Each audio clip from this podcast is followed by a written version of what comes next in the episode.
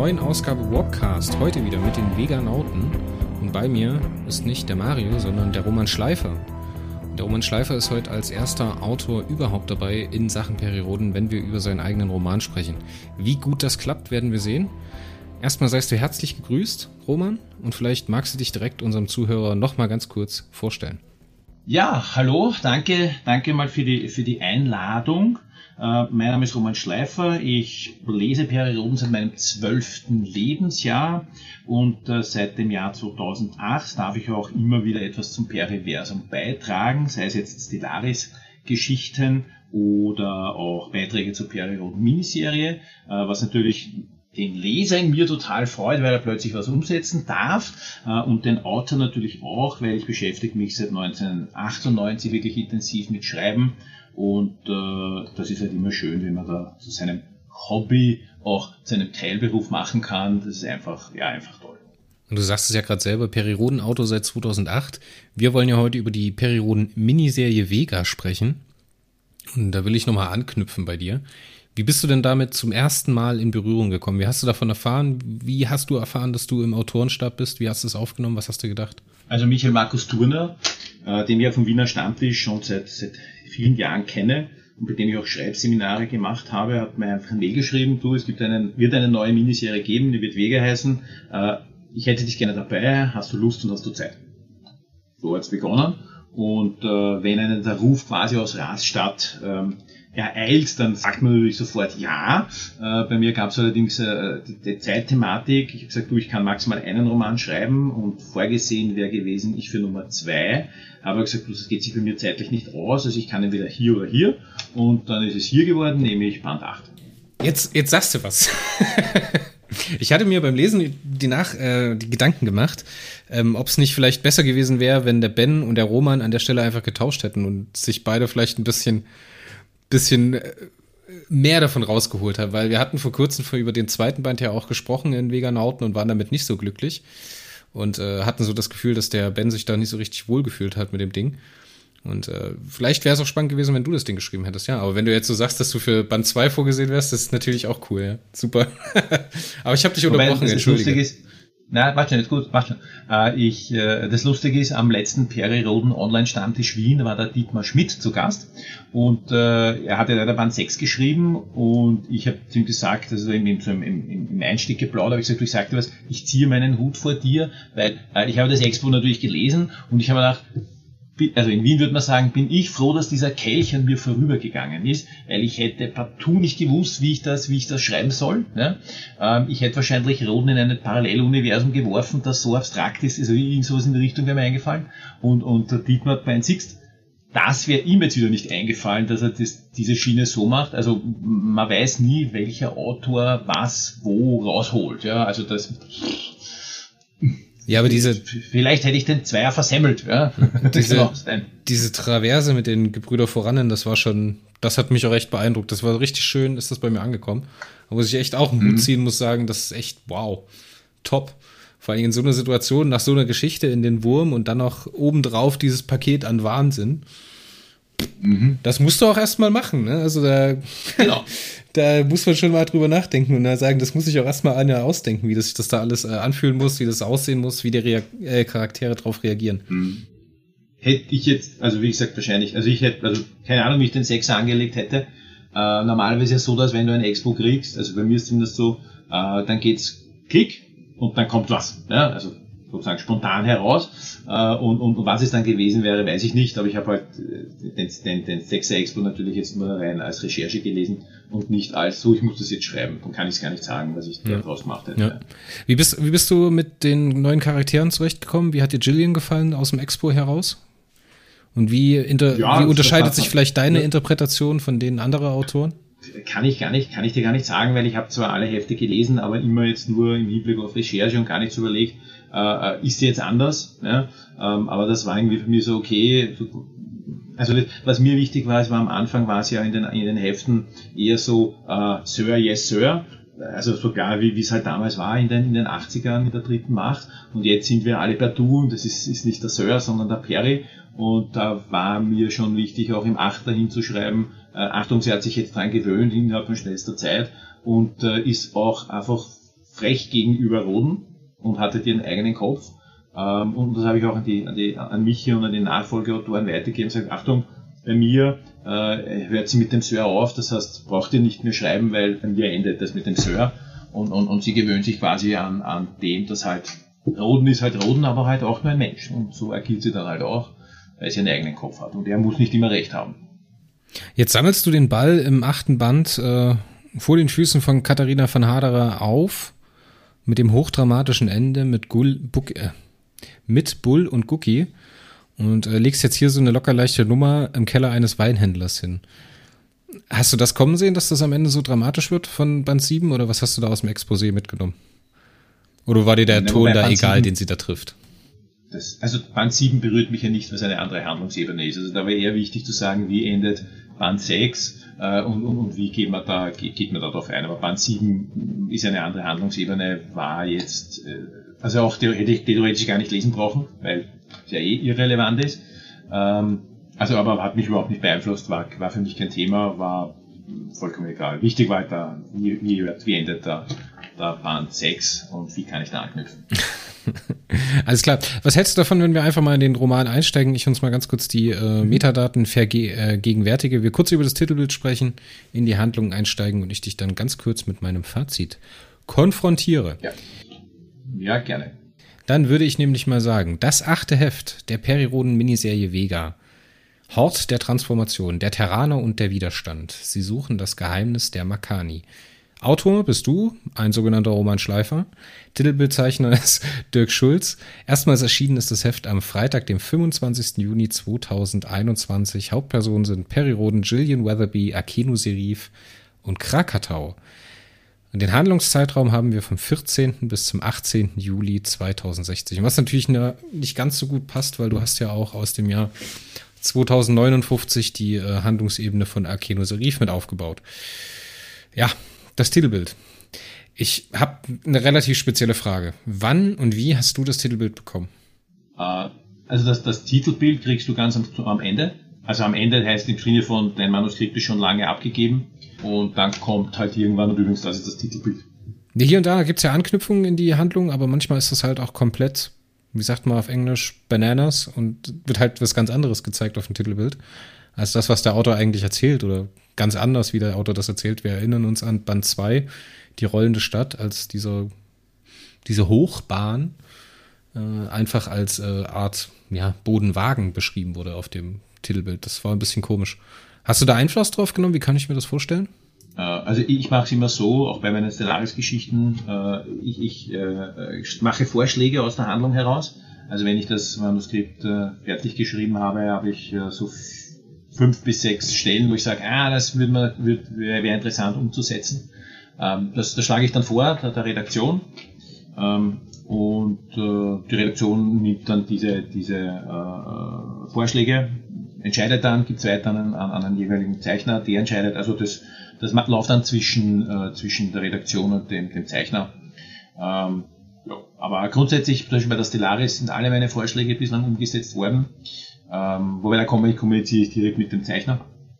Aber so rennt es halt über die, die, Redaktion und die Redaktion überlegt dann, was einfach am besten passt und was halt den Lesern am besten ankommt, weil eigentlich soll ja das Titelbild eigentlich äh, quasi neue Einsteiger äh, animieren, das zu kaufen. Weil die bestehenden Fans kaufen es ohnehin, aber es geht ja darum, es geht einer vorbei, sieht ein Titelbild, denkt sich, hey, schaut aber spannend aus, was ist das eigentlich? Ein Heftroman? Aha, okay, oh, aha, okay, na, könnte man kaufen. Äh, also darum geht es ja auch beim, beim Titelbild, dass es die Leute anspricht. Und wie glücklich bist du im Nachhinein mit dem Titelbild? Hast du da ich Emotionen für? Ich, ich, ich finde es super, weil es, sind, es ist ein Action-Titelbild. Action ähm, es sind die wichtigsten, also es ist der Roden drauf und, und, und die Gillian Weatherby. Oder Gillian, das weiß ich immer wie man die ausspricht, aber Gillian eigentlich, nachdem sie Amerikanerin ist. Ähm, also von daher passt das und es ist auch das, äh, der, die Spalte sozusagen drauf. Ähm, ja, dass jetzt keinen, offensichtlich keinen, keinen Serum äh, tragen oder halt kein Schutzschirm steht, mein Gott, äh, künstlerische Freiheit. Wie gesagt, es soll, Titelbild hat eine andere Funktion, als es, dass es eins zu eins den, den Roman jetzt wiedergeben muss oder die Stelle wiedergeben muss. Ich finde es ein bisschen Ton in Ton mit dem Band 2 zum Beispiel. Das passt für mich ganz gut. Ist halt wieder was anderes, als wir zuletzt jetzt mit äh, dem Band 7 gehabt haben oder mit dem Band 6. Finde ich ehrlich gesagt ganz cool. Es, es, fängt den Blick, das kann man nicht anders sagen, das ist richtig. Aber wie gesagt, für die richtig Oberklasse der Titelbilder hat es hier an der Stelle für mich leider nicht gereicht. Aber lass uns doch mal in die Handlung einsteigen. Die Jagd durch die Transmitter geht weiter und Perry Roden taucht zeitversetzt bzw. räumlich versetzt auf mit Krakatau wieder im Vega-System. Und dort geht die Jagd weiter, denn man merkt, 14 Monate sind vergangen. Das wird wahrscheinlich zu deiner Rahmenhandlung gehört haben, oder? Das waren Daten, die dir vorgegeben sind. Das ist jetzt ein Zeitfenster von 14 Monaten genau. vergangen. Nestel genau. dich da rein. Ja, das ist. Genau, das ist also, muss auch der Exposé-Autor vorgeben, weil er natürlich genau das taktet. Also das, diese Tanzen, das Datum ist vorgegeben. Ähm, ja. Und jetzt haben wir die Situation, dass wir ja mit Krakatau, dem Bastardprinzen, so einen richtig schönen Fiesling hatten. Und jetzt bist du in der Situation, dass du den gar nicht so richtig ausnutzen kannst, wie jetzt zum Beispiel zuletzt Schulz oder halt der Olaf Brill mit der Mission des Wurms, die ja da sehr, sehr viel Spaß hatten mit dem Krakatau und seinen äh, fürchterlichen äh, Gewalttaten. Du hattest ihn, glaube ich, anderthalb, zwei Seiten lang drin im Roman, wirklich als handelnde Person, und da hast du aber halt auch Vollgas gegeben, oder? Sag mal, Roman, wie hoch ist dein Unterhaltungswert? Wie hoch ist, das müssen andere beurteilen. Aber wenn mich jemand an der Gurgel packen will, dann ist mein Unterhaltungswert ganz minimal. ein anderer Wert, ein anderer Wert kommt dann bei mir heraus. Ja. Ja, ich denke, du weißt, was ich sagen will. Also, hattest du Spaß mit ihm oder bist du da nie so richtig rangekommen? Oh ja, doch. Also, ich, also jetzt, man muss immer sagen, es ist ein, ein, ein Heftroman, da hat man halt nur eine begrenzte Platzanzahl. Äh, ich hätte gerne ihn äh, auf Akeno Serif, äh, wobei ich das drauf gekommen bin, du sprichst das jetzt anders aus als ich, äh, hätte ich den gern losgelassen, weil natürlich das schon äh, interessant gewesen wäre, wie Krakatau äh, beginnt, Polizist zu spielen und den zu suchen. Aber ja, da war zu wenig Platz. So, nachdem du mit Krakatow fertig bist und ihn auf die Reise schickst zu Gino Linea, das ist auch ein fantastischer Name. Also manchmal, wenn man so drüber redet, also es, es liest sich ja ganz toll, Gino Linea. Toll, aber das dreimal hintereinander schnell auszusprechen ist natürlich auch sehr schwierig. Der Bastardprinz trifft seine Quartalspartnerin und scheint da auch wieder Ambitionen zu zeigen. Du hast den beiden ja anscheinend so eine, ja, amoröse Beziehung angedichtet. Und er trifft relativ schnell auf seinem äh, auf seinem Hauptschiff der Marevin ein und wird aktiv im Vega-System. Währenddessen treffen Periroden und Gillian Weatherby auf die Widerstandskämpfer im Vega-System, die sich in diesen 14 Monaten gebildet haben und jetzt auf den unterschiedlichen Welten durch eben die unterdrückte Hyperfunkverkehr, den unterdrückten Hyperfunkverkehr hinweg Aktionen starten im Vega-System, um die Makani-Herrschaft zu durchbrechen. So. Wie nimmt man Verbindungen auf mit einer Widerstandszelle, die in einem besetzten System arbeitet? Richtig. In einer Spelunke. Wir brauchen mehr Spelunken. Wie bist du da reingestartet? Wie stolz warst du auf deine Jülzisch? Nein, die, die Jülzisch waren äh, vorgegeben vom Expo. Oh. Also die, das war nur Name-Dropping, muss man dazu sagen. Äh, ausformulieren konnte ich sie selber. Und äh, zur Spelunke gibt's einen, einen Insider-Insider-Gag. Darf ich hier, darf ich den überhaupt verraten? Weiß ich gar nicht. Ich mache das einfach. Äh, äh, es ist also der, der, der äh, österreichische äh, Spiegel-Bestseller-Autor Andreas Gruber, den kenne ich jetzt seit 25 Jahren oder so. Wir sind wechselseitig Testleser. Und äh, er hat eine, eine Szene in seinem neuen Roman, der erst erscheinen wird, den ich Test gelesen habe, äh, Korrektur gelesen habe. Und die Szene fand ich einfach so cool, dass ich sie mir einfach äh, äh, geschnappt habe und gesagt, hey, das mache ich jetzt auch. entliehen. und äh, entliehen, genau, ja, also die, die Idee zur Szene. Ähm, und ähm, ja, das war einfach super passend. Man dachte, das ist ein schöner Konflikt. Äh, also er, er, er beschreibt den Konflikt natürlich anders, aber von der Grundidee, man dachte, das ist cool. Roden, Gillian, äh, Gillian in einer Spelunke. Ähm, ja, es, es, es muss dann irgendwas auch Originelles kommen, sprich, es kommt da plötzlich die, die, die, die, die, die vermeintliche Junggesellengruppe hinein, äh, was aber nicht ist, sondern ist als Gegenteil. Und äh, also wo ich wirklich, das weiß ich im Flo, das habe ich im Flo geschrieben, die Geschichte mit dem Kuss. Also alleine die Vorstellung, dass Roden eine, eine Situation deeskalieren muss, indem er jemand einen Kuss gibt, noch zu seinem männlichen Wesen. Ähm, also da, ja, das bei, beim Schreiben, das fand ich beim Schreiben schon komisch. Ja? Manche möchten, würden jetzt sagen, mein Gott. Aber ich fand es einfach beim Schreiben, das war einfach im Flow, das, sozusagen die umgedrehte Erwartungshaltung, weil jeder hat wahrscheinlich dran gedacht, der, der Bursche geht Richtung, Richtung Chile, das war aber rum. Und das fand ich einfach, fand ich einfach lustig beim Schreiben. Ja, man muss ja mal ehrlich sein, das ist doch einfach ein komischer Moment.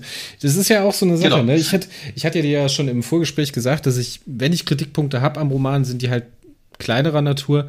Und gerade auch der Ausdruck. Man merkt so ein bisschen, dass du in manchen Szenen so dich richtig wohl gefühlt hast und dann so von der einen Nummer auf die andere gekommen bist. Ich hat mich so ein bisschen an Leo Lukas erinnert, der sich halt auch immer wieder immer weiter steigert und dann halt an anderen Stellen aber leider hier und da ein paar Federn lässt. Ganz toll fand ich äh, im Umkehrschluss aber, wie der Perry mit der Kleinen umgegangen ist, mit der Cookie Plüschfigur. Das fand ich ehrlich gesagt ganz herzig.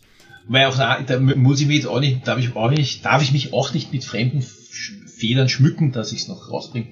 Ähm, also die, die, die Ursprungsding war, warum gibt es keine Plüsch, also keine Plüschfigur von dir? Wer bist du eigentlich? Wieso gibt es die nicht?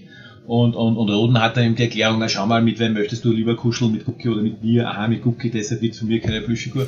und äh, besagter Andreas Gruber, der halt auch den Roman Korrektur gelesen hat, hat dann äh, äh eine seiner gehässigen Meldungen, äh, die ich, die ich total mag, hineingeschrieben, weil er äh, weil es von ihm halt Statuen gibt, deshalb gibt es keine Plüschfigur und da bin ich beim, beim, beim Lesen einfach auch fast vom Sessel gefallen und dachte, das ist so genial, das übernehme ich jetzt einfach, weil das ist wirklich schön. Warum gibt es von Roden keine Plüsch, keine Plüschbäre? Weil es Büsten und Marmorstatuen gibt. Super. Habe ich gleich auch, habe ich gleich übernommen, weil das einfach so schön pointiert. Das musste rein in den Roman. Und ich habe auch extra geschrieben, Achtung, bitte nicht, nicht, nicht äh, löschen, weil wichtig, Rufzeichen. Jetzt geht's relativ schnell, dass der Periroden und die Jillian vom Rebellenführer Sada die Info bekommen, dass die Marcus Everson als Firma des Widerstands unterwegs ist, unterwegs ist im äh, Vega-System und sich über die 14 Monate vor den Makani verstecken konnte. Die lässt er jetzt hier auch aktiv werden. Ich fand das ja ein bisschen sträflich am Anfang vernachlässigt, dass man der Marcus Everson so, nur so eine kleine Rolle in Anführungszeichen gegeben hat und sie nie so wirklich auftauchen hat lassen. Jetzt für mein Gefühl baust du jetzt hier ein bisschen auf, dass ich mich total drauf freue, die Marcus Everson wieder im Einsatz zu sehen.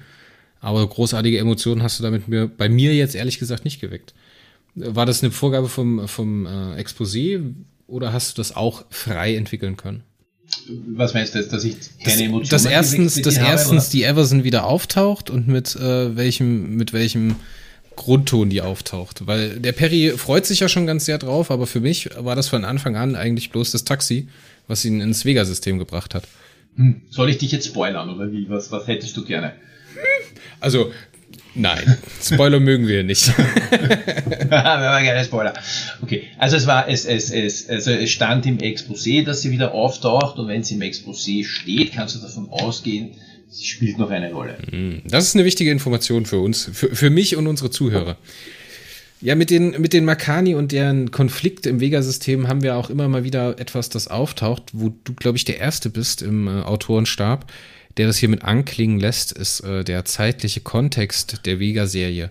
Also praktisch extrem kurz nach der kairanischen Epoche, beziehungsweise nach dem kairanischen Zwangsfrieden, dem Posizid und den Auswirkungen der Datensintflut, die hier immer mal wieder anklingt bist du, glaube ich, der Erste, der das mit aufnimmt. Ist dir das so wichtig oder fandest du das äh, genauso wie ich seltsam, dass das schon wieder alles vergessen ist? Na, es gehört zu, es gehört zur Handlung. Ich meine, es ist, äh, wenn ich jetzt recht, recht mich entsinne, ist es ungefähr 20, 25 Jahre her, dass die Kairaner sich da vertschüsst haben aus der Milchstraße. Ich denke schon, dass das nachwirkt. Ich meine, ich brauche mir jetzt mal anschauen, wie, wie, wie 1933 bis 1945 nachwirkt. Äh, und das ist jetzt vom Zeithorizont äh, weiter weg als die Karana. Also muss das äh, in den Köpfen der Leute einfach noch drinnen sein. Die haben sie alle erlebt. Nur die, die 25-Jährigen, also wenn das jetzt mit den 25 Jahren stimmt, die wissen es nur aus der, aus der Geschichte. Aber der Rest war aktiv dabei und, und, und hat es erlebt und es ist Rodenhistorie und damit denke ich auch, dass das hineingehört. Weil es einfach dazugehört. Ja. Perry will aktiv werden, denn im Vega-System gibt es zwei große Aktivitäten der, äh, der Makani. Einmal das äh, Flaggschiff, was durch die Gegend, nee, dieses, dieses Speerschiff wird das, glaube ich, immer beschrieben. Das habe ich auch noch nicht ganz umschlossen mit meinem Hirn, was im Vega-System unterwegs ist und irgendwas zu suchen scheint, beziehungsweise diesen Schirm am Reparieren ist und dann am Ausbessern. Und die baulichen Tätigkeiten auf, oh Gott, äh, die Vega und ihre Planeten Richia, kann das sein? Mhm. ja. Genau, ja. Wir starten, wir starten nach Richia und jetzt kommt es zur Kommandosituation, die natürlich direkt mit, vor der Landung auf Richia noch in die Hose geht, da die, das Taxischiff, die Pompa, leider umgeleitet und festgesetzt wird. Hm. Und jetzt geht's los, jetzt geht ihr unterirdisch durch diesen Planeten durch und hin zum Hort der Transformation, um dann irgendwann zu, dieser, zu diesem großen Thema im Heft zu kommen, dieser großen Revelation über die Makani, dass es eben keine biologischen Wesen sind, die sich in Roboter verwandeln wollen, sondern wir machen einfach einen Switcheroo. Es sind keine Menschen, die zu Roboter werden wollen, sondern es sind Roboter, die zu Menschen werden wollen. Space Pinocchios sozusagen. Ja, das ist gut. ja, könnte man sagen. Wie bist du da? Also, wie hast du dich damit gefühlt? War dir das zu einfach? Magst du vielleicht da mal ein bisschen Kritik? Nein, ich mm, also ich fand es eine coole Idee von Michi, weil also ich wüsste jetzt nicht, dass das schon so gibt in der roten Serie.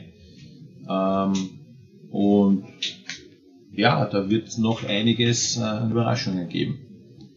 Aber auf dem Weg. Also ich fand die, die, die, mhm. Auf dem Weg zum Hort der Transformation und zu dieser Revelation, dass die, was die Makani sind oder wie sie sich ausmachen selbst, haben wir durchaus immer mal wieder den Konflikt zwischen Periroden und Jillian, die halt damit zu kämpfen haben, dass die Jillian so ein bisschen 70er, 80er Jahre Hotshot ist, der halt hier und da mal sich vergaloppiert und ein bisschen zu energisch ist, was den alten Mann ein wenig nervt. Jetzt hatten wir ja auch im Vorgespräch schon ein bisschen drüber gesprochen, beziehungsweise am Anfang der Folge, dass du das halt ein bisschen anders interpretiert hast, dass dieses äh, Abgekühlte jetzt vorbei ist und dass sie jetzt anfängt, sich zu konfrontieren. Oder Perry zu konfrontieren mit seiner, mit seiner, äh, ja, wohlsituierten Art und Weise. Das ist ein Kritikpunkt, den hatten wir damals schon in äh, Band 2 und 3 geäußert, als es darum ging, dass die Jillian ihre Hintergrundgeschichte erzählt. Und die Jillian mehr oder weniger nur auf die äh, Aufforderung von Perry ihre Geschichte preisgegeben hat und halt zwar hinterfragt hat in äh, in ihrer eigenen Geschichte, was der Perry sich dabei gedacht hat im Einzelnen, als man damals in der Vega unterwegs gewesen sei aber sie ist leider versäumt, äh, den Perry mit ihren Gedanken zu konfrontieren. Und das macht sie jetzt hier. Warum bist du auf den Trichter gekommen und die anderen nicht? Dann müssten wir jetzt die anderen fragen. Dann muss ich das echt mal die anderen fragen. Weiß nicht. Also die äh, kann ich jetzt echt nicht sagen, aber das war, äh, also so wie ich, wie, wie ich sie wahrgenommen habe, war für mich einfach wichtig, okay, jetzt haben wir, haben wir 1, 2, 3, 4 Bände, wo sie halt äh, langsam aufdauert. Ich meine, das hat dann einen Zeitsprung gemacht von 3000 Jahren, da ist alles anders. Äh, äh, der, der große Roden, ihr, ihr Hero, zu dem sie ja quasi dann gewechselt hat von der, von der Space Force. ja, ich bin jetzt der Perry und wir sind jetzt da dreieinhalbtausend Jahre alt. Äh, ich meine, das musst du auch einmal äh, umsetzen, da war es eh übel schnell. Ähm, und ja, also für mich war klar, dass die sich da rein müssen. Weil einfach jetzt ist eine Woche vorbei, jetzt reicht der Respekt und, und Van Perre hat sie auch äh, mehr oder weniger indirekt eingefordert, okay, ich bin nicht mehr der große Roden, sondern ich bin der Perry und, und, und ähm, ja, dann denkt sich halt Gillian, so wie sie angelegt ist oder wie ich sie wahrgenommen habe, na gut. Na gut, Alter, dann ist es halt so, wie es ist und ich habe meine Meinung, du hast deine und schau mal, was passiert. Ich meine, sie bleibt eh immer über, weil er setzt sich ja dann unterm Strich eh durch, äh, außer wenn sie etwas halt macht, wo er zu langsam ist, nicht? Und diese, diese Szene, wo er dann äh, ihr, also wo, wo sie fast kämpfen, ähm, wäre jetzt eigentlich der, der, der Höhepunkt zu dem, wie sie sich entwickelt hat, nicht? Also sie, sie, sie ist so aktiv das Roden wirklich körperlich einschreiten muss. Ne? Ja, natürlich. Jetzt lass uns doch mal noch auf deinen zweiten Handlungsplot eingehen, auf den Akena Serif. Da sagtest du ja schon, dass du da mehr Freiheiten gehabt hast, beziehungsweise aber halt nur eingeschränktes Textvolumen. Wie zufrieden bist du im Nachhinein denn, mit diesem Handlungsstrang? Also abgesehen davon, dass jemand fehlt, an den er sich reiben kann, also sprich quasi der, der Polizist, der ihn äh, jagt, äh, bin ich zufrieden. Also das hätte man, hätte man noch einbauen müssen, um einfach die, das Spannungselement zu erhöhen. Nur, hm. Äh, ich habe im Galaktischen Forum habe ich Spaß habe gesagt, äh, nachdem Turner mich ja gemeint hat in, in seinem Blog auch, er musste mich einbremsen, habe ich auch Spaß habe gesagt, also ich verstehe das bis heute nicht, wieso ein Vorschlag für ein Dreierheft aus meiner Feder, äh, wo man das Thema wirklich, wirklich ähm, en Detail ausbreiten hätte können, warum das abgelehnt wurde, ist mir persönlich ein Rätsel, weil hätten wir halt 15 Hefte in der Miniserie gehabt statt 12, aber bitte. Das hätte den Kohl jetzt auch nicht mehr fett gemacht. Aber ich finde, den, das hätte die Sache auf jeden Fall verdient, weil der Akena hat mir ehrlich gesagt sehr gut gefallen. Ein bisschen schade, dass es am Ende so äh, ausgegangen ist mit ihm, dass er sich in dieser heldenhaften Aktion für Perry opfert, mehr oder weniger. Weil der hätte ehrlich gesagt auch einen guten Psychopathen abgegeben. Wie er sich da sein Frühstück macht und dabei überlegt, wie er die Makani am blutigsten umbringt, das hat mir echt gut gefallen. Das hatte ja auf der anderen Seite ein bisschen gefehlt. hast du da ein bisschen kompensiert? Was sagt das jetzt über dich aus? Nee, hast du da auf der anderen Seite Was bisschen, sagt das über dich aus? Ja, hast du da ein bisschen kompensiert, dass du den Bastardprinz nur so kurze Zeit hattest? Nein, das war einfach, einfach aus der, aus der Überlegung heraus, aus der Figur heraus. Weil einerseits, ähm, äh, also wenn man sich das jetzt überlegt, ähm, äh, was wirklich bedeuten würde, jemand bringt deine Frau und dein ungeborenes Kind um, wie reagierst du dann drauf? Einerseits ja vorher, naja, also diese Invasion wird schon, wird, wird schon, wird schon vorbeigehen und fast ein bisschen opportunistisch und plötzlich hast du diesen Schicksalsschlag und er schwenkt dann halt um auf, eigentlich will ich alle umbringen, wo sind die, ich bring, bring sie alle um mich, ich gehe nochmal zurück und, und lass diese, diese, diese, diesen Speicherkomplex die, äh, sprenge ich quasi, was ich aber auch nicht mache. Ähm, also die, die Gedanken sind, glaube ich, legitim und, und ich bezweifle, dass irgendjemand auf dem Planeten diesen Gedanken nicht hätte, wenn seine Frau, seine ungeborene Tochter oder Sohn plötzlich ermordet werden würde. Ähm, also sollte jemand so edel sein und diesen Gedanken der, der, der, der Rache und der blutigen Rache vor allem nicht haben, ähm, also nicht mal den Gedanken haben, dann wirklich ziehe ich meinen Hut vor demjenigen und würde gerne wissen, wie man dorthin kommt, weil ich denke, es wären auch meine Gedanken. ja, dieser Hochenergieingenieur ist am Anfang seines Plots noch äh, ja, Erfüllungsgehilfe beziehungsweise engagiert von den Makani zur Wartung ihrer Anlagen. Er wird dann Zeuge einer Manipulation und auch, als er nach Hause kommt zu seiner Frau, die anscheinend schwanger ist, aber an einer Demonstration teilgenommen hat und erfährt dann, dass sie aufgrund einer Aktion des Widerstands von den Makani getötet wurde, was natürlich eine sehr, sehr bittere Situation ist und auch sehr, sehr plastisch, sehr, sehr nachvollziehbar von dir geschildert. Das fand ich echt toll. Daumen hoch dafür.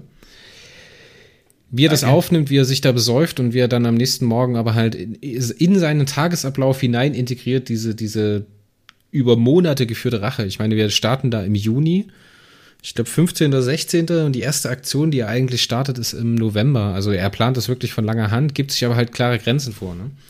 Und jetzt kommst du zu der Situation, als du diesen Akeno Serif mit Peri in, wie sagt man, Synchronizität bringst. Keine Ahnung, also synchronisierst, wo die ineinander laufen, die mhm. beiden asynchronen Zeitstränge. Und jetzt kommt zu der Situation, dass dieser Rebellenführer, den Perry trifft, derselbe ist, der auch für die Widerstandszelle verantwortlich ist, die äh, den Widerständlern diesen Auftrag gegeben haben, diese Demo anzugreifen. Und jetzt finde ich, und jetzt gehen wir, glaube ich, schon flüssig ins Fazit über, ist das das größte Problem in deinem Roman, dass du an der Stelle für meinen Geschmack ein bisschen zu kurz greifst, weil du sagst halt, okay, er versucht den jetzt umzubringen, Perry verhindert das. Und im Umkehrschluss schafft der Sada es, ihn mit einem Argument umzustimmen, aus dieser über ein Jahr laufenden Racheaktion herauszureißen und seine, seine, ja, komischen Trauer, posttraumatischen Stress Situation da rauszuziehen und ihn da äh, auf Seiten Perry zu stellen. Und da hattest du vorhin schon selber angespielt darauf, dass an der Stelle halt ein Antagonist fehlt, woran er sich reiben kann. Ja, dass es halt am Ende der Sada ist, der dann die Ausrede hat, dass ein Stellvertreter die Entscheidung getroffen hat und selber dabei gestorben ist. Das ist mir ein bisschen zu flott gegangen, Roman. Aber so wie es sich angehört hat, bist du mit der Situation auch nicht ganz zufrieden. Äh, Einspruch, euer Ehren. also, Einspruch, also jetzt, jetzt natürlich jetzt klar. Also die, die, ähm, also was ich gerne gehabt hätte, ist, dass ich wirklich jemanden gehabt hätte, der ihn ähm, äh, gejagt hätte. Also sprich der berühmte Polizist, der, ähm, weil es, die Balkane müssen ja darauf reagieren, dass da offensichtlich einer äh, vier Soldaten killt und dann noch den fünften auch noch mit einem Scharfschützengewehr. Also die hätten da irgendwie reagieren müssen äh, und das wäre noch spannend gewesen zu, zu schildern. Das wäre so die eine, eine Thema. Und die, die zweite Schiene ist, ähm, also gerade der, der, der Sada, dieser, dieser Widerstandsführer, der hat ja klar dem Akeno gesagt, Junge, ich habe das meinem Stellvertreter verboten. Und dieser äh, Bursche hat das dennoch gemacht. Das heißt, ich habe ich hab das nicht gutiert. Ich habe auch verboten, dass er das mit dieser Manipulation mit diesem, mit diesem äh, ZN-Speicherkomplex macht die ja der, der Akeno dann eigentlich verboten hat. Das heißt, er hat klar gesagt, ich weiß nicht, ich habe es ihm verboten und dieser Irre hat es trotzdem gemacht und die Strafe hat er gekriegt, indem er selber gestorben ist. Also von daher äh, hat auch Sada den nicht ähm, überzeugen müssen in Akeno, weil der Akeno ja gesagt hat, hoppla, ich möchte, ich wollte nie Unschuldige umbringen und wenn Roden nicht gewesen wäre, hätte ich jetzt einen Unschuldigen, nämlich Sada, äh, umgebracht. Ja, aber um mir das und glaubhaft zu verklickern, da brauchst du halt wesentlich mehr Seiten. Da brauchst du mehr Volumen. Okay, okay, das ist etwas anderes. Das heißt, die Frage ist, das ist, genügt einfach diese Aussage oder nicht? Und gefühlt hat auch Roden, also für mich waren es zwei Punkte, so wie ich die Figur gesehen habe, waren es zwei Punkte, warum er sich dann geändert hat, oder nicht geändert, sondern warum er eigentlich seine Rache weitergemacht hat, nur offiziell mit dem Widerstand. Ähm, einerseits, dass er halt einfach nie Unschuldige killen wollte und das passiert wäre, er denkt darüber nach, soll ich jetzt aufhören? Und das zweite ist, dass halt Roden mit ihm plaudert und äh, typisch Perry ihm halt sagt, eigentlich geht's darum, mach weiter, damit die Makane weg sind und du dann äh, für deine Rache quasi vor Gericht gestellt wirst, nicht? Und sagt ja auch äh, Keno, das heißt, du willst eigentlich, dass ich jetzt das mache, damit sie mich nachher dafür bestrafen. Ne? Ähm, also das war so für mich das, das Argument, warum dann der Keno gesagt hat, hm, eigentlich, ich will sie eh loskriegen und jetzt mit Roden habe ich eine größere Chance, dass ich vielleicht die, die, auf der Metaebene die Rache bekomme, indem überhaupt jetzt die, die Invasion beendet wird, sofern es gelingt, bis mir nicht bis wann zwölf. Jetzt spielst du natürlich auf ein Thema an. Äh, Perry, so wie Perry halt ist. Ne? ist Perry ist, glaube ich, für jeden ein bisschen anders. Für dich scheint er sehr flapsig zu sein und sehr offenherzig und ehrlich zu sein. Das fängt an mit der Kleinen am Anfang im äh, Weinkeller mit, der, mit dem Cookie-Plüschfigur. Und dann halt später geht das halt weiter. Das äh, hat für mich hier und da den Ton nicht getroffen. Und dann sagst du natürlich am Anfang zu Recht, die Stimmung, die im Vorgängerband produziert worden ist zwischen Bully und Cookie, ähm, die geht dich nichts an, weil das ist eine andere Handlungsebene für mich. Der, also für mich als Leser, der das als Konsument halt konsumiert und mehr oder weniger halt in einem Rutsch liest. Und wenn er das eine liest, ist das andere noch relativ präsent. Und dann halt äh, muss ich erst erstmal erst als Leser den Sprung schaffen von der Stimmung aus Band 6, äh, aus Band 7 zur Stimmung von Band 8. Und äh, leider triffst du mit deiner, ja, ich würde jetzt mal in Anführungszeichen sagen, flapsigen Art und Weise, wie dein Perry unterwegs ist, der halt auch in seiner Flapsigkeit aber durchaus ambivalent ist, weil er durchaus äh, herrisch ist Jillian gegenüber. Ne? Du hattest vorhin selber erwähnt, dass er, dass er handgreiflich werden muss und sie zurückhalten muss, damit sie keinen Quatsch macht äh, uns praktisch seine Erfahrungen aufdrängen muss, der Jillian, die halt noch der äh, 70er Jahre Hotshot ist. Ja, das ist, glaube ich, der zweite kleinere Kritikpunkt, der mir halt nicht so geschmeckt hat, weil ich dann durchaus hier und da mal ein bisschen entkoppelt bin und dann gesagt habe, also, wow, okay, wow, Perry, wo holst du denn das jetzt her, weißt du? Hast du da anderes Feedback bekommen in dieselbe Richtung oder triffst du mit deinem Ton den Massengeschmack der Perry-Leser? da müsste mir jetzt, die, müssten wir jetzt alle, alle befragen, wie sie das sehen. Ähm, ich, ich glaube jetzt als, als, als, als Leser, der dann zum, zum Autor geworden ist und das ja immer noch liest, äh, also ich, also für mich war Perry, wie ich es mit, mit zwölf begonnen habe zu lesen, genau dieser flapsige, unter Anführungszeichen, wenn du sagst, flapsige Typ, äh, der halt auf der einen Seite, der, der hat eine klare Vision, er weiß, wo er hin will und, und, und äh, das zieht er durch. Und auf der anderen Seite war er aber auch für mich immer augenzwinkernd. Ich habe ihn immer augenzwinkernd erlebt. Also auch über sich selbst lachend, äh, jetzt natürlich dann mit Cookie erst recht, aber das war immer, er, er konnte über sich selber immer reflektieren und auch über sich selber lachen. Ähm, vielleicht nicht so, so extrem wie, also garantiert nicht so extrem wie, wie Cookie, aber da war immer dieses Augenzwinkernde bei mir, so habe ich, das habe ich rund immer wahrgenommen. Und das wollte ich auch diesmal unterbringen. Und, und, und sei es halt eben durch, eben durch diese Mama-Büste, die jetzt zwar nicht von mir ist, aber es trotzdem super gut trifft, äh, oder eben überhaupt Thematisierung, wieso gibt es von, von, mir keinen, keinen Plüsch, Plüschperry, ähm, oder das auch mit dem, mit dem, mit dem Kuss, ja, äh, also das war für mich, dieses Augenzwinkernde gehört für mich zu, zu, zu Perry. Und, und äh, auch, ich glaube, dass man, wenn man dreieinhalbtausend Jahre alt wird, auch erst recht dieses haben muss, weil sonst wird es ja, glaube vor allem, wenn man das ja alles schon erlebt hat, sonst wird es, glaube ich, sehr, sehr öde, wenn man so lange lebt. Ja, also das, das ist ja, glaube ich, wahnsinnig. genau, echt. Und darum, darum war es mir wichtig, das reinzubringen, bei, also im, im Galaktischen Forum, von da habe ich halt jetzt nur die Rückmeldungen, für manche dürfen es wirklich gut funktioniert haben, für den einen oder anderen nicht. Ähm, aber für, für mich jetzt, wenn ich sage, also mein, mein Leseranspruch, ähm, ja, das ist eher für mich so, wie ich ihn seiner Zeit kennengelernt habe. Ähm, ja, das, das, also das ist mein, mein, mein Anspruch an, an meine Schreibe, dass er so rüberkommt, wie halt ich ihn damals erlebt habe. Du glaube, schreibst da Perry. Jemand ihn anders erlebt hat. Ja. Genau. Äh, anders geht's ja auch gar nicht, nicht. Und wenn das jetzt jemand nicht so, überhaupt nie so erlebt hat, okay, dann ist es natürlich schwierig. Ja, dann sagt man, hä, wieso? Das passt ja gar nicht, das ist ja nicht mein Peri. Nur wahrscheinlich gibt's genauso viel Peris, wie es Leser gibt. Ne? Ja, auf jeden Fall, auf jeden Fall. So, jetzt hattest du eingangs erwähnt, dass du ja äh, eigentlich mal vorgesehen warst für das Exposé von Band 2. Damals die rollende Stadt. Auch hier im Podcast äh, besprochen als Folge 2. Ähm, mit deinem Setting hast du ja ehrlich gesagt ein relativ klassisches Periroden Science-Fiction-Setting. Das heißt, irgendjemand dringt irgendwo in eine Anlage ein. Wärst du denn jetzt lieber gewesen, zum Beispiel ein bisschen abgespacederes Setting wie die rollende Stadt zu haben oder zum Beispiel den Wurm zu haben oder äh, wir hatten ja schon vorhin drüber gesprochen, äh, über die Nummer 6, diesen Weg zu den Gebrüder voran. Hätte dich das auch gelockt? Also ich, ich war ja froh, dass ich es nicht gekriegt habe, weil, weil du, also so im, im ersten Moment sage ich immer, wenn es äh, Setting geht, äh, da tue ich mir schwer, ist jetzt ein falscher Ausdruck, aber das ist, ich bin sicher keiner, der, der jetzt äh, den, einen, einen ganzen äh, Roman lang den super coolen neuen Planeten beschreiben kann und wie abgespaced und wie abgedreht er ist. Ähm, da fehlt mir wirklich die Fantasie, mir da irgendwas Neues auszudenken. Also wenn ich mir jetzt den Michael Markus Turner hernehme, der das wirklich perfekt perfektioniert hat, zumindest aus meinen Augen, äh, ich denke da manchmal immer, Wahnsinn, der schreibt einen ganzen Roman nur über einen neuen Planeten und also nur über, über das, das, also das Setting auch drinnen inklusive. Äh, also da bewundere ich ihn wirklich, also, das, also äh, irgendein neues Setting einzuführen, ähm, da gibt es, glaube ich, bessere, als, als ich es bin, sage ich einmal. Ist jetzt nicht meine Kernkompetenz, würde ich in, meiner, in meinem Job, in meinem Hauptjob sagen. Äh, aber natürlich wird es irgendwo gehen, aber ich würde wahrscheinlich immer irgendwie versuchen, äh, von dem Setting so schnell wie möglich wegzukommen und irgendwas in Richtung Figuren zu schreiben. Also das ist so wie, so wie, so wie, ähm, Seron ist hinderlich, also lassen, schauen wir, dass wir ihn kaputt machen, damit wir auf die Spannungsebene kommen. Nicht? Ja, Oder Cookie ist ja in Wirklichkeit der, der Konfliktkiller schlechthin, also stellen wir ihn ruhig mit einer Parafalle. So ungefähr wäre das dann wahrscheinlich, wenn ich Setting beschreiben müsste. ja, das ist eine spannende Idee. Der eine ist für das eine gemacht, der andere für das andere. Ich meine, Michael Markus Thuner, da hast du ja komplett recht.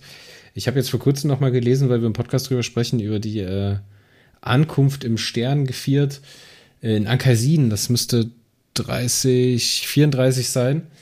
Das ist ja wirklich fantastisch, was er da abgeliefert hat. Und ich erinnere mich auch sehr gut zum Beispiel an die Susan Schwarz-Romane auf IA, die das sehr, gut, sehr, sehr gut einführt, muss ich sagen.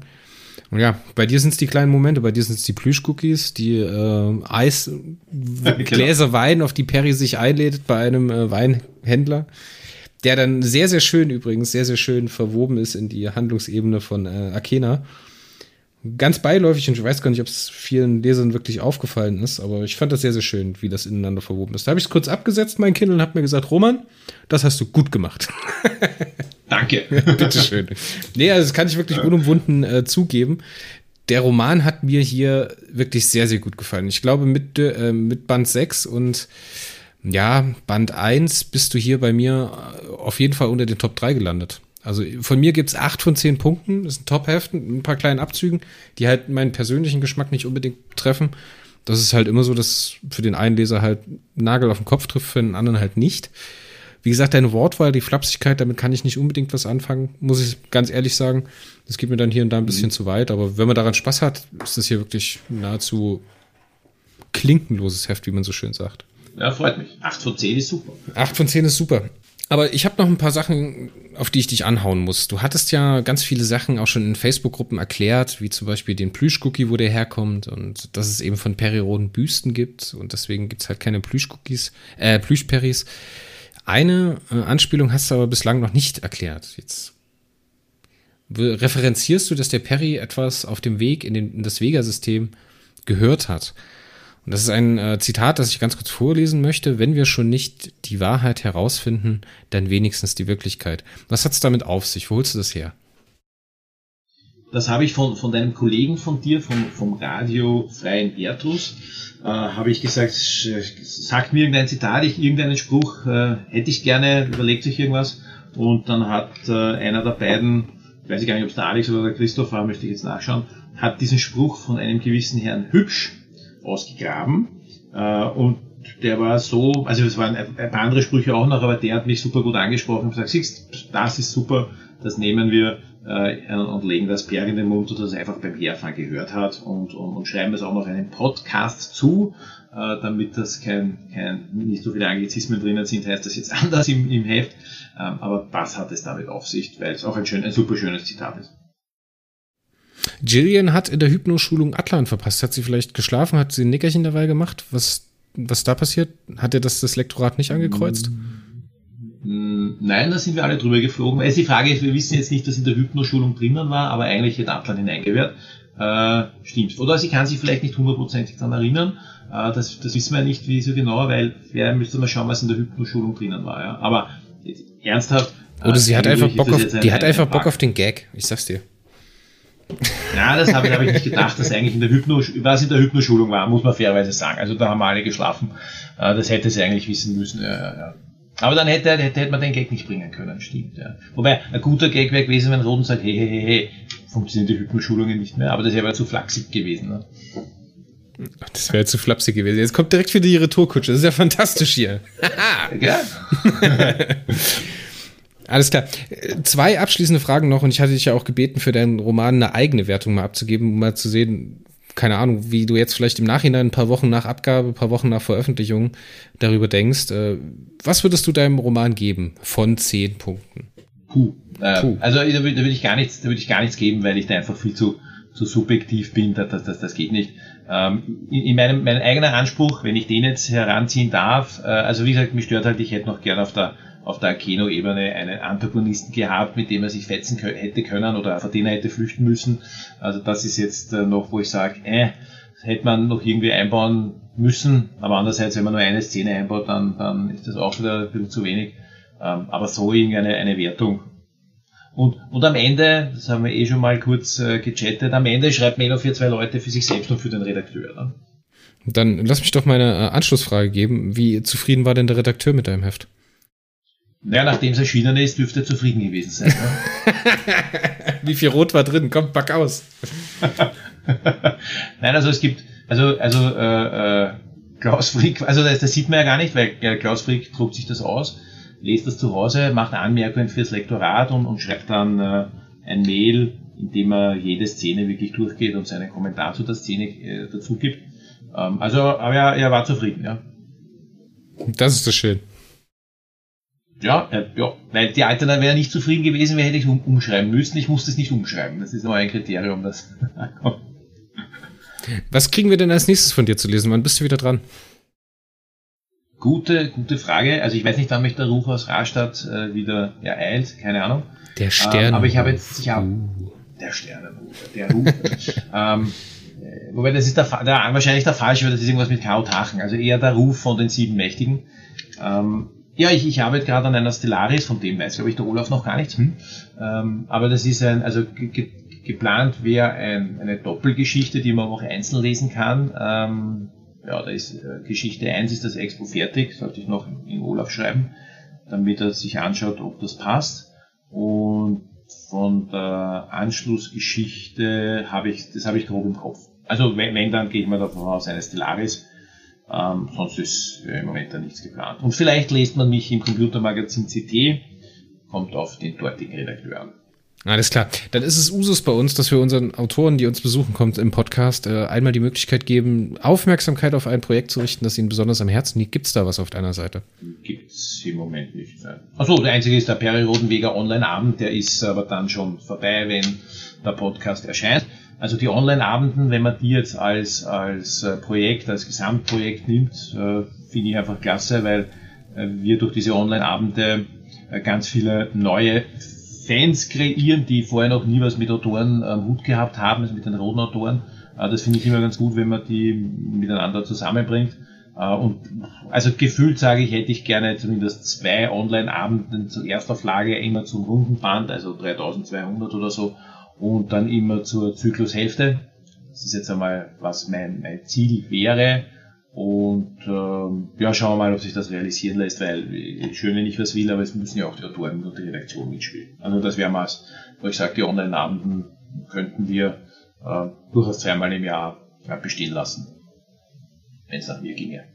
Ja, ich denke, ich war ja beim letzten Mal äh, auf dem Wiener Stammtisch und beim Periroden Online-Abend war ich auch mal mit dabei. Ist natürlich immer sehr themenabhängig, ne, ob man einem das jetzt gefällt, ob man da äh, mit ankoppeln kann oder eben nicht. Aber im Blick ist das auf jeden Fall wert und für den einen oder anderen ist das sicherlich einmal im Jahr was dabei. Das ist eine schöne Veranstaltung, finde ich gut. Mhm. Sehr schön. Mhm. Super, Roman. Vielleicht werden wir dich ja auch äh, in Zukunft mal wieder hier im Podcast begrüßen können, wenn es mal vielleicht um äh, andere Sachen geht, vielleicht auch andere Projekte von euch. Ähm, wenn es da was gibt, über das du sprechen möchtest, kriegen wir bestimmt was auf die Beine gestellt. Ich würde sagen, wir verabschieden uns bis hierher und äh, wünschen dem Hörer noch einen schönen Tag und einen schönen Abend. Ich krieg gerade einen Fingerzeig aus der Regie. Da will der Herr Roman Schleifer doch noch was sagen. Ja, was es natürlich auch noch gibt, äh, habe ich noch ganz vergessen zu sagen, das Wichtigste überhaupt, ja, am 10.9. gibt es ja den Peri Roden Online-Abend zum 60 Jahre, zur 60 Jahre Feier von Peri Roden. Äh, das heißt, da hoffe ich, dass da ganz viele Leute dabei sein werden, weil ähm, jetzt weiß ich natürlich nicht, nachdem wir das aufnehmen, Ende Juni, inwieweit im August da jetzt schon was feststeht. Ja? Aber ich denke, es wird da einige Sachen geben, die man sich als Fan nicht entgehen lassen darf. Und so wie es jetzt ausschaut aus heutiger Sicht, wird es auch einige Dinge geben, die man dann als Fan plötzlich zu Hause stehen hat, wenn man das Losglück einen trifft. Uh, Hallöchen. Uh, uh, uh. Also so gesehen, 10. 10. 9. Perioden Online-Abend zum 60er mit wirklich sehr, sehr interessanten Gästen. Ähm, ja, auf der Homepage einfach schauen, perioden.net äh, wird das entsprechend äh, publiziert, beziehungsweise auf der äh, www.proc.org Homepage kann man es dann auch nachlesen, gibt es dann eine eigene Seite. Ich packe euch die Links in die Show Notes, also wenn ihr die Links braucht, einfach unten gucken dann seht ihr die Sachen da und könnt da nochmal nachlesen. Du sprichst gerade den 10.9. an, dann muss ich natürlich auch noch ein bisschen hausinterne Werbung machen. Vom 8.9. bis zum 15.9. läuft auf unserem Hauptpodcast-Feed vom Bobcast die Perioden Podcast Woche mit wechselnden Themen. Jeden Tag ein Podcast zu Themen wie 60 Jahre Perioden. Da machen wir unseren kleinen Redaktions- internen äh, Perioden-Talk nochmal zu dem Thema.